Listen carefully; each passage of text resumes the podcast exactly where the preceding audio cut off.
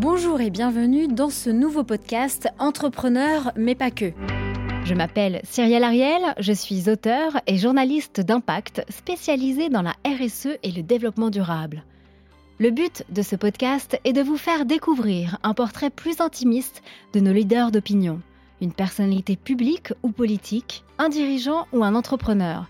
Et ils ont tous un point commun, un parcours inspirant, juché de réussite, de challenge, mais aussi d'échecs.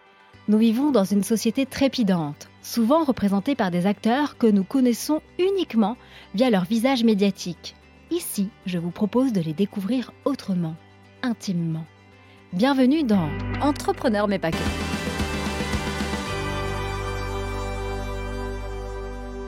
Et pour ce nouvel épisode, je suis ravie d'accueillir Justine Hutto. Bonjour Justine. Salut Cyrielle. Alors tu es, on le rappelle, la cofondatrice de la marque de Clean Beauty Respire. Tu es née dans le 94 à Sucy-en-Brie et tu as 28 ans, tout juste 28 ans. C'est ça. Bon, Est-ce que tu peux un peu nous, nous raconter euh, à quoi ressemblait ton enfance et surtout quel était ton rêve de petite fille? Il y a 28 ans, on parlait pas de clean beauty. Hein. Non, on parlait pas du clean beauty. Euh, moi, je parlais pas non plus de beauty spécialement quand j'étais euh, quand j'étais petite. Euh, alors déjà, j'étais, mon père m'appelait le bulldozer. Donc tu vois, enfin bref, j'étais hyper active. J'ai partais dans tous les sens. J'avais toujours envie de faire plein de trucs. je ne savais pas me poser avec un puzzle ou avec des poupées. J'avais beaucoup de mal. Il fallait toujours que j'invente des nouvelles choses. Donc, euh, je pense que j'étais assez turbulente comme gamine. Mais, euh, mais alors, il y a une chose qui me calmait et qui me faisait beaucoup de bien. Et du coup, c'est devenu mon rêve de petite fille c'était de devenir pianiste. Parce que je jouais beaucoup, beaucoup au piano. Euh, Et qui t'a inspiré? Quel, euh, quel, artiste? Hmm, Alors aujourd'hui, euh, maintenant c'est plutôt Ludovico Einaudi que je connaissais pas du tout à l'époque, qui est un compositeur italien qui a écrit les musiques notamment dans Intouchable. Donc c'est comme ça qu'on qu'on connaît beaucoup ses musiques, que j'ai encore vu en concert à la Philharmonie récemment, qui est juste incroyable. Quand j'étais petite, j'avais pas de, de, de compositeur phare, mais dès que mes parents me mettaient du piano, je m'apaisait complètement. Et en fait, du coup, ils m'ont inscrit au conservatoire et c'est devenu ma passion je jouais au piano tout le temps, tout le temps. Mais vraiment, euh, mes parents, c'est un moment, ça le saoulait un peu mon père. Je me souviens le week-end parce que je passais du temps à répéter des notes et tout. Et en fait, euh, c'était ma manière aussi de me canaliser et de, de, travailler ma créativité parce que je composais aussi un petit peu. Et mon rêve, du coup, était de devenir pianiste. Et puis, en fait, euh, le solfège m'a très vite saoulée. Pour ceux qui font de la musique, ils comprendront. quel âge? En gros, à, le solfège, j'en ai fait de mes, de mes 6 ans à mes 12 ans. Et en fait, normalement, il faut continuer. Et en fait, à 12 ans, j'ai arrêté le solfège. Mais à partir du moment où j'acceptais d'arrêter le solfège, c'est que je ne pouvais pas faire du piano ma vie. En fait, j'allais pas devenir prof de piano, euh, j'allais pas devenir pianiste parce qu'il allait me manquer quelques bases. Et du coup, euh, ouais, à 12 ans, tu vois, finalement, je me suis dit, ok, je ne serai pas pianiste, ça restera ma passion. Euh, et, tu rêvais de quoi du coup D'autres passions. Alors je rêvais de devenir kiné ou ostéopathe. Comme tu vois, en fait, je j'ai pas du tout fait mes rêves de gamine. Ce sont des rêves inachevés. Des rêves inachevés. Peut-être un jour, tu sais pas. Mais en fait, il y a quand même un énorme point commun, c'est que le piano, tu joues avec tes mains. Kiné, ostéopathe, ce qui me passionnait, c'était de me dire qu'avec des mains, tu peux soigner. Tu peux soigner en fait. Tu, touches les corps et tu soignes quelqu'un, tu, tu, enlèves ses douleurs. Et euh, en fait, je faisais beaucoup, beaucoup de, GRS, donc de gymnastique sportive. Et j'avais euh, quelques douleurs et donc j'ai vu pas mal d'ostéopathes et c'est comme ça que ça m'a donné envie de devenir ostéo. Et puis euh, un jour j'ai rencontré un ostéopathe qui était pas cool du tout, qui m'a fait plus mal au dos que ce que j'avais. Et donc là je me suis dit en fait je ne veux pas devenir ostéopathe. Et c'est là que finalement je suis rentrée dans un parcours classique d'école de commerce et que j'ai commencé à me passionner pour l'entrepreneuriat venant d'une famille d'entrepreneurs, donc baignant dans l'entrepreneuriat depuis toute petite, avec un papa euh, qui a son entreprise, sa PME d'aménagement de véhicules utilitaires, toujours à avoir des nouvelles idées, toujours à partir dans des nouveaux projets. Entreprise très familiale, puisqu'il est associé à sa sœur, et puis euh, historiquement, il y avait ma grand-mère aussi dans l'entreprise. Donc en fait, j'ai toujours suivi un peu ce, modèle, comment lui, il le vivait, et je le trouvais très heureux. Et donc je me suis dit, en fait, l'entrepreneuriat, c'est certainement... Euh, la clé aussi du bonheur, d'une certaine manière. Euh, du coup, comment tu as, trouvé ton, autre fondateur justement pour te lancer il y a tout juste deux ans avec Respire Ouais, alors euh, en fait, euh, en, gros, l'entrepreneuriat faut que ça matche, hein, naissait quand même en moi, mais je me disais, je ne serais pas capable de me lancer avant mes 40 ans. Je sais pas pourquoi je m'étais mis un peu un, truc des 40 ans en tête en me disant allez, je bosse entre mes 25 et mes 40, j'accumule beaucoup d'expérience dans des grands groupes et sinon, j'aurais pas toutes les clés pour me lancer. Et aujourd'hui, je reviens complètement là-dessus parce que finalement, je l'ai fait sans avoir ces expériences-là. Et, hum, et en fait, justement, accepté de me lancer sans avoir cette expérience professionnelle, ça a été la rencontre avec Thomas, qui a été mon déclic. Thomas que j'ai rencontré euh, en 2017, euh, j'étais en France parce que du coup je faisais mes études au Canada. Euh, j'étais en France pour les vacances et il y avait un événement HEC Paris, HEC Montréal, bref. Et au détour d'un verre, je parle avec Thomas, déjà entrepreneur, qui avait déjà lancé une première boîte, qui avait revendu ses parts et qui rêvait de se relancer dans un nouveau projet très B2C, parce que lui était dans le B2B avant il rêvait de lancer un produit. Alors, il, pensait il avait plein d'idées en tête et la cosmétique l'intéressait. Et en fait, il, se passionnait tout d'un coup pour les communautés digitales. Il commençait à regarder ce qui se faisait. Et moi, J'étais en train de me spécialiser complètement sur la création de communautés digitales. J'avais créé ma communauté. J'étais en train de finaliser mon mémoire sur les communautés digitales. Et du coup, on a trouvé en fait dans cette rencontre entre Thomas et moi cette complémentarité entre tous les deux. Et, et c'est là que ouais, ça nous a donné tous les deux l'élan pour se dire ok, on se lance et on se lance pas dans un tout petit projet, on se lance dans quelque chose euh, auquel on croit vraiment. Est-ce que ça vous a fait peur parce que vous êtes lancé quand même euh, pas dans un secteur de niche, il est ultra ultra concurrentiel. Alors qu'est-ce que voilà à toutes celles et ceux qui, qui t'écoutent là, euh, c'est qu'est-ce que tu leur dirais pour oser? Parce que le, le, secteur de la beauty et de la clean beauty, ça y est maintenant, il y a de la clean beauty même chez L'Oréal, tu vois. C'est clair que c'est se lance dans le vrac aussi, tu vois.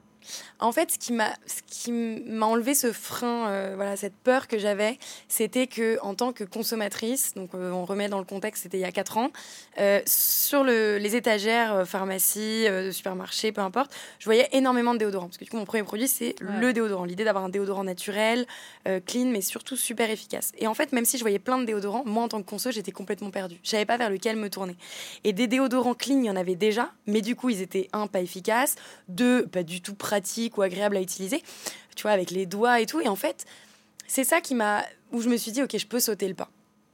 Ensuite, c'est sûr que maintenant, on est quatre ans plus tard, la clean beauty, c'est devenu, c'est même plus un nice to have, c'est un must have. Et donc ceux qui n'y sont pas, on peut citer Nivea notamment, euh, ils ont raté quasiment le virage en fait du naturel, de la clean beauty. Peut-être qu'ils sont en train de travailler dessus, mais aujourd'hui, il n'y a pas encore de produits clean sur les étagères. Et donc, bien sûr que les grands groupes y vont, et heureusement, ben, il, faut, euh, il faut clairement que, tout le monde s'y mette. Euh, et moi, c'est mon plus grand bonheur si un jour on n'utilise plus Yuka parce qu'en fait, euh, tous les consommateurs auront confiance dans tous les produits.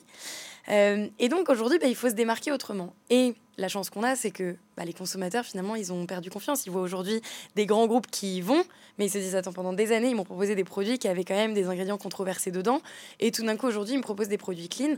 Et, et nous, c'est vrai qu'on essaye de, ne pas faire de faux pas. Tu vois. Alors personne n'est parfait, mais au moins on essaie d'aller dans cette direction, d'avoir toujours les meilleurs produits, les plus sains, les plus clean, sans ingrédients controversés euh, et avec un impact environnemental le, plus neutre possible. La clé, je pense, de la réussite euh, de Respire quand même, c'est la communication digitale et tu incarnes du coup ta, marque, euh, tu es vraiment sur le front. C'est quoi les clés aujourd'hui pour bien animer sa communauté, pour lui donner envie, pour la fidéliser, pour la sensibiliser? Et voilà, et de lui dire, bon, bah suivez-moi. On va vivre cette aventure ensemble. Ouais. C'est ce qui manque euh, peut-être aux grandes marques.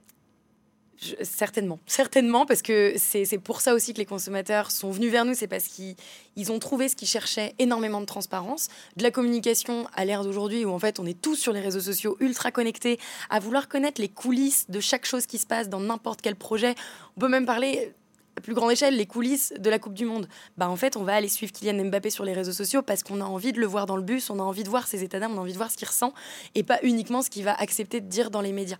C'est ça la clé pour toi, c'est je vous emmène partout. Ouais, je vous emmène, je vous montre ce qui se passe. Et donc pour moi, il y a trois choses qui sont ultra importantes pour euh, voilà, pour avoir une communication qui, fonctionne et engager une communauté, un, c'est créer de la confiance. Donc créer de la confiance, nous, c'est passé par l'incarnation pour le coup, où en fait les consommateurs savent directement bah, qui est derrière, à qui ils s'adressent, euh, et ils, connaissent même en fait bah, l'essence en fait euh, de, l'histoire, pourquoi j'ai eu envie de lancer un produit. Donc si ils ont envie de me remercier parce qu'ils aiment le produit, ils savent à qui s'adresser. S'ils ont envie de dire que le produit est pas bon, ils savent aussi à qui s'adresser. Donc finalement, il n'y a, y a plus du tout cette opacité d'avant. Ça, c'est la clé 1. Deux, c'est fédérer et engager une communauté. Donc trouver les messages qui parlent à cette communauté. Donc nous, on a une mission très claire autour de, de l'empowerment vraiment du corps humain, de dire que notre corps, il est magique, il nous permet de faire plein de choses dans la vie, de nous épanouir. C'est notre corps qui nous permet de vivre sur la communication quotidienne. C'est ça, l'énergie positive que qu'on dégage, que, que voilà, que toutes les aventures qu'on sait vivre. et le fait qu'il faut prendre soin de son corps. Donc ça, c'est des messages qui parlent à notre communauté et du coup, ils se sentent engagés. En plus, on co-crée tous les produits avec eux. Donc en fait, on leur demande leur avis. C'est plus des consommateurs, c'est des consommateurs qui agissent complètement dans leur consommation. Et puis la troisième chose, c'est la capacité à créer du contenu. Aujourd'hui, euh, tout le monde dit j'ai envie de créer une communauté, j'ai envie d'embarquer les gens sur les réseaux sociaux. Mais si tu ne fais pas l'effort en fait de créer du contenu aussi simplement soit-il, parce qu'il n'y a plus besoin aujourd'hui d'un studio, d'un vidéaste, de tout ça. Bien sûr que c'est le must si on a ça et ça permet de créer du contenu très qualitatif. Mais aujourd'hui, avec un iPhone, avec un smartphone, peu importe, on est capable de faire du contenu hyper simple, authentique, euh, rapide, qu'on peut mettre sur les réseaux sociaux et qui vont interpeller notre communauté. Alors, tu viens d'être approché, euh, je pense, il y a quelques mois, par une marque de ski. Oui. Élan, voilà, c'est ça. J'ai bien euh, scrollé Instagram. Est-ce qu'il y a d'autres marques, plutôt dans le ton secteur du coup de la, de la beauty, qui sont venues pour faire des collabs avec toi? Alors, dans notre Genre secteur. Pas, pas on a compris. Euh, on avait eu, je me souviens, il y a quelques temps, des échanges, notamment avec l'Occitane, pour se dire, bah, tiens, qu'est-ce qu'on pourrait faire ensemble? Euh, Après, finalement, ça n'avait pas abouti. Je pense que même nous, en fait, euh, on, fait aussi attention à ce qu'on fait en tant que marque, parce que la, les autres marques avec qui tu vas, enfin, à qui tu vas t'adosser, c'est qu'en fait, tu vas accepter leurs valeurs et être capable bah, de, divulguer leurs messages. Aujourd'hui, j'ai préféré privilégier le tout le temps et l'énergie. Ouais, là, pour le coup, le ski, les, les skis que j'ai créés avec Elan, parce qu'ils ont accepté d'aller dans ma démarche d'avoir des skis les plus éco-responsables possibles. Mais en tout cas, sur la cosmétique, euh, je mets toute mon énergie, mon focus à développer euh, la marque Respire. Pour moi, c'est hyper important. C'est quoi l'avenir selon toi de la cosmétique solide? Est-ce que tu penses, on voit qu'il y a eu euh, une vraie effervescence? L'Amazona était l'une des pionnières en France. Est-ce que ça s'étiole un peu ou, ou, pas du tout? On est qu'au début de la cosmétique solide. Aujourd'hui, pour te donner quelques chiffres, euh, on est euh, en 2022 sur, sur les shampoings, par exemple. Les shampoings solides, c'est 7% du marché. 93% du liquide. Donc en fait, 7%, c'est encore rien du tout, clairement, dans cet océan de la cosmétique. Et c'était 1% il y a 3 ans. Donc en fait, on est à une croissance de 220% par an. C'est hallucinant, ça va à une vitesse folle. Euh, les grands groupes y vont et c'est génial. L'Oréal l'a lancé sur Garnier, sur Dop, euh, un an après que nous, on ait lancé le nôtre. Alors, je pense qu'ils vont moins vite, forcément. Nous, quand on est une petite marque, bah, on a cette capacité, cette faculté à être hyper agile. Euh, mais en fait, il faut que tout le monde y aille parce qu'aujourd'hui, c'est ce qu'on a identifié comme étant le plus éco-responsable, le moins énergivore, que ce soit dans le transport, que ce soit dans l'utilisation bah, des packs, hein, clairement, des déchets que tu crées derrière. Euh, euh, et, je trouve ça génial qu'on soit de plus en plus à y aller. Et quand on voit que c'est que 7% du marché, on a encore énormément de travail pour que sur les tablettes de pharmacie et de supermarché, euh, on arrive à inverser la tendance et qu'il y ait plus de solide que de liquide. Aujourd'hui, c'est vraiment le, le solide, c'est une toute petite partie. Mais à l'inverse, sur le savon, bah, le savon, ça fait des années que dans l'industrie, le savon est très fort face au gel douche parce que c'était aussi la génération d'avant qui utilisait beaucoup de savon. Donc c'est assez ouf. C'est comme s'il y avait la génération, l'ancienne génération qui utilisait du savon. voilà. Ensuite, tu as une génération, celle de nos parents, qui sont passés au gel douche parce que c'était un peu la mondialisation, les nouveaux produits, c'est plus agréable, il y a énormément de parfums et tout, ça donne la peau moins rêche. Et aujourd'hui, on y revient au savon parce qu'on trouve des textures euh, un peu sur gras, euh, voilà, qui permettent de pas faire cet effet rêche. Et le savon, alors j'ai pas les chiffres, mais je suis convaincue que ça pèse beaucoup plus dans euh, l'industrie des produits lavants que euh, les 7% du shampoing solide euh, sur le secteur des shampoings. Alors, dans, ta partie, dans ton secteur en tout cas de, la beauty, de la clean beauty, ça rentre surtout sur les enjeux de la RSE quand on parle de grands groupes. Est-ce qu'aujourd'hui, voilà, tu es amené à beaucoup, dans des conférences, etc., entendre ces grandes entreprises parler de leurs enjeux RSE Et surtout, est-ce que tu as l'impression, comme moi, est-ce que tu es témoin également que c'est une... Euh, finalement, on les met plus au placard, ces directeurs ou directrices RSE, et elles sont de plus en plus entendues parce que ce sont, ils sont attendus au tournant, notamment par les consommateurs? La RSE aujourd'hui, c'est même plus un. Avant, c'était un petit sujet. Tu vois, c'était en fait, euh, on veut se donner bonne conscience, donc on va parler de RSE, on va recruter des personnes en RSE. Aujourd'hui, il y a déjà énormément d'entreprises, les nouvelles entreprises, celles qui se sont lancées, euh, bah, comme la nôtre. En fait, c'est dans l'ADN. C'est clairement, il y a même, c'est même pas une histoire de on va avoir des engagements RSE. C'est non, on est RSE quoi qu'il arrive. Et, euh, et les grands groupes, je sens qu'aujourd'hui, ça prend beaucoup plus de place. Et heureusement, parce que c'est eux qui sont capables de tirer l'industrie et d'aller mettre en place des choses, enfin d'aller faire bouger les façonniers, enfin, en tout cas dans notre industrie cosmétique, même si nous respire à notre petite échelle, on dit bah on va créer des produits beaucoup plus éco-responsables, on va s'assurer que la durée de vie des produits est plus longue, que les déchets vont être valorisés, ou alors qu'il y a le moins de déchets possible. On met énormément de choses en place dans tous les cas, mais si nos façonniers, en fait, les laboratoires avec qui on travaille, n'ont pas d'engagement RSE, bah à un moment ça marche pas. Et les façonniers, nous les petits acteurs, petits acteurs, nous on a quand même pris et on prend de plus en plus de place aujourd'hui, mais on pourra pas seuls, nous, réussir à les faire bouger. Et donc les grands groupes, c'est eux qui permettent de faire bouger toute l'industrie. Et bien sûr qu'aujourd'hui, on les écoute beaucoup plus, ces directeurs RSE, et j'en suis très contente. Et on parlait la dernière fois toutes les deux de la Convention des entreprises pour le climat. Dont euh, tu fais partie avec 149 autres entreprises. 149 autres dirigeants. Vous en êtes tout là avec toutes vos, toutes vos réunions. C'est terminé et la convention est en train de se rédiger. Et chaque entreprise qui a été impliquée a dû euh, bah, préparer sa roadmap RSE avec les différents engagements qu'ils vont avoir. C'était plus difficile. Un exemple, un exemple d'une euh, entreprise où, en, termes d'initiative RSE, ça t'a surpris? Alors, bah, mon père. Mon père fait partie de la Convention des entreprises pour le climat. Qu'est-ce qu'il fait avec ses véhicules utilisés Ouais, alors, il y a, tu vois, une chose qui m'a vraiment surpris. Euh, et pourtant, c'est. Enfin, ça, ça va pas te surprendre, mais en, fait, dans sa, dans sa roadmap, il a dit euh, essayer d'imprimer le moins possible. Euh, en tout cas, quand le digital suffit, ne plus imprimer. Et en fait, j'avais pas pris conscience que les entreprises enfin encore aujourd'hui, imprime énormément de papier. Toutes les factures, c'est sur du papier. On a des classeurs énormes qui prennent de la place dans des, dans des pièces avec beaucoup, beaucoup de papier. en fait, nous, bah, on est né dans le digital. Donc, le dit, on a voilà, on n'a plus besoin de papier. Moi, tu me donnes une tu me donnes une carte de visite, je la prends en photo et je rends la carte de visite parce que je n'en ai pas besoin. Surtout, je vais la perdre. Et en fait, rien que voir mon père qui dans sa roadmap dit, bah, moi, je vais essayer d'imprimer beaucoup moins tu te dis, c'est des quantités faramineuses de papier qui étaient utilisées chaque fois. Et j'espère que toutes les entreprises bah, vont bouger ça, même mettre le tri sélectif en place. Enfin, c'est des choses très simples. Faire attention tout de même que le digital pèse énormément en termes de consommation d'énergie, etc. Tout n'est pas rose, mais ça, peut faire partie également des feuilles de route. Euh, est-ce que tu peux nous, nous décrire un peu une journée avec toi?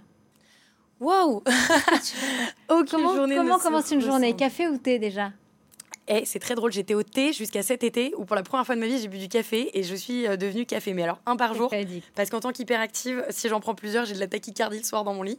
Euh, donc un me suffit largement. Euh, ensuite, ouais, la journée type, elle, elle, change tout le temps mes journées. Mais beaucoup au bureau, tu. Alors maintenant j'essaye sur ma semaine de, de en fait d'avoir des journées où je suis full au bureau avec mon équipe et du coup j'ai des meetings qui s'enchaînent avec mes équipes comme ça je peux me mettre à jour. J'ai ce que j'appelle mes weekly en fait chaque équipe avec chaque équipe. Et j'ai des journées comme aujourd'hui où en fait je suis en balade partout. J'ai été euh, une interview pour un autre média ce matin j'enchaîne ici. Ensuite euh, bah, tiens je tourne avec euh, avec une personnalité publique. Ensuite je vais à un événement. Ensuite je vais rencontrer un entrepreneur. Enfin bref là c'est des journées où je suis pas du tout au bureau mais ça me nourrit énormément. Alors c'est un peu épuisant physiquement, mais comme je suis quelqu'un d'hyper extraverti, qui se nourrit de l'énergie des autres, quand je fais des journées comme ça et je rencontre beaucoup de gens, bah, j'ai juste besoin d'une bonne nuit de sommeil derrière et le lendemain, je suis énergisée comme jamais avec plein de nouvelles idées. Donc j'ai besoin de ces journées où je bouge partout pour aller rencontrer plein de personnes inspirantes. Mais tu bouges également quand tu fais des courses, non? On te suit beaucoup sur les réseaux sociaux, tu adores la courir, tu adores les marathons. Ouais, alors c'est vrai que la course à pied, c'est devenu ma passion complètement. On te suit avec ta mère, hein alors je cours beaucoup en famille, c'est une passion que je partage avec mes parents, avec ma maman qui en plus est malade cette année, donc euh, c'est assez ouf. On est face à un, combat euh, bah, du cancer et je pense qu'il y a beaucoup beaucoup de gens qui sont touchés. Ça a complètement changé ma vision euh, du cancer parce que c'est un mot qui fait très très peur et même s'il fait toujours peur, je vois ma mère qui est ultra résiliente et alors, chacun le vit différemment. On a énormément de chance que le traitement se passe plutôt bien, alors que c'est quand même une, pour elle, c'était un traitement très rare. Euh, en tout cas, il y en a très peu qui, ont ce type de cancer. Euh, et, en fait, elle fait énormément de sport. Et on voit à quel point, même les médecins le disent, le sport la guérit lui permet d'avancer, de lui donner de l'énergie et, de lui permettre de combattre enfin, cette maladie. Donc aujourd'hui, encore plus, même si le sport faisait déjà partie de ma passion, ça fait encore plus partie de ma vie. Et je suis convaincue que c'est notre équilibre, vie pro, vie perso. Et, j'incite toutes les personnes à se mettre au sport. Alors, différents euh, niveaux de sport. Hein. Je ne demande pas à tout le monde d'aller faire 120 km dans le désert jordanien comme j'ai fait il y a deux semaines. Euh, mais euh, parce que moi, je suis, je suis un peu barrée. J'ai marché pendant 24 heures dans le sable avec un sac de 9 kg sur le dos. Et ça m'a donné énormément d'énergie pour pour ensuite me remettre dans mes projets à fond. Mais rien que d'aller s'aérer le cerveau, aller courir ou juste faire un peu de sport, même du sport collectif, en fait, on se rend compte que ça fait du bien. Ça fait du bien au physique, mais aussi beaucoup au mental. Donc euh, j'incite toutes les personnes à se mettre un petit peu au sport. de donner, en tout cas, de s'octroyer du, des temps de break. Alors toi, c'est pas forcément des temps calmes, pas toujours, mais c'est de, ce sont des temps euh, énergisants. Comment tu arrives à, à trouver l'équilibre entre ta vie euh, pro active et ta vie perso? C'est un c'est encore en réflexion. Tu vois, en fait, cet équilibre vie pro, vie perso, moi, je ne l'ai pas encore trouvé. Je ne sais pas s'il y a un moment, il y a des gens qui disent qu'ils l'ont trouvé 100%. Euh, alors, j'ai pas de vie de famille, donc pour le moment, c'est enfin, vrai que je, vis beaucoup pour ma boîte. J'ai bien pris conscience de ce que mes moments perso, mes moments de temps calme m'apportent et à quel point j'en ai besoin. Mais je suis sans cesse en réajustement. Euh, et hum, tu vois, on s'est pas vu depuis plusieurs mois euh, toutes les deux, mais j'arrive à, mettre le mot dessus maintenant. Il y a six mois, j'étais à ça du burn-out, enfin rien du tout. Et je me demande même si j'en ai pas fait un de burn-out parce qu'en fait, euh, j'ai eu quatre côtes fracturées qui étaient des fractures de fatigue. Et c'est très très rare de se fracturer les côtes via des fractures de fatigue, mais en fait, c'était un surplus de trop de stress, pas assez de sommeil, euh, trop de sport aussi, hein, euh, enfin, on peut l'imaginer. Et, et, en fait, aujourd'hui encore, je suis en ajustement pour bien comprendre bah, de quoi j'ai besoin pour. Est-ce que tu manges justement? Quand tu essayes de manger sainement Oui, je suis quelqu'un qui, mange assez sainement. Euh, enfin, je, voilà, je suis quelqu'un qui fait assez attention. J'aime pas manger trop gras juste parce qu'après je me sens mal. Après, euh, je suis pas du tout quelqu'un qui mange que des graines et j'adore aller me faire euh, des bons repas. Surtout, je suis une bonne vivante qui adore aller boire un bon verre de vin avec les copains. Ton plat préféré Mon plat préféré, oh, mon amoureux va être content parce que c'est son plat fétiche, c'est le dalle de lentilles. Mais que quand c'est lui qui le fait.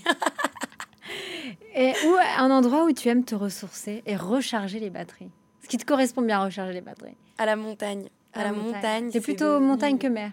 Alors j'adore les deux, mais euh, la mer quand on y va, euh, moi j'ai l'image, il y a souvent du monde sur la plage, euh, voilà. Et puis les vagues, c'est quand même quelque chose qui, enfin tu vois, quand tu regardes la mer, ça bouge, c'est hyper agité.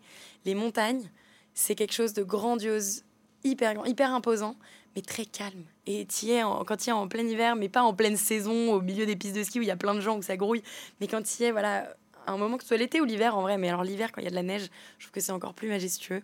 Et moi, ça me. Tu te sens si petit, en fait, à côté de ces montagnes, et ouais, ça me donne une énergie de folie. Et j'y vais d'ailleurs cet hiver. oui, tu vas skier, tu adores skier. Exactement. Parmi toutes tes rencontres, laquelle t'as le plus marqué Où t'as été émue Où tu t'es sentie peut-être toute petite? Oh là là, il y en a une qui me touche particulièrement, euh, qui est assez récente. C'est un homme, un entrepreneur que j'ai rencontré cet été. Euh, il s'appelle Emmanuel, c'est le fondateur de Iron, qui est euh, une plateforme en ligne qui vend le matériel de sport. Alors à la base c'était pour le running, mais aujourd'hui ça fait pas mal de sports différents. Et en fait, euh, Emmanuel, il a une histoire incroyable. Euh, il s'est mis à courir euh, pour courir son premier marathon en 2019.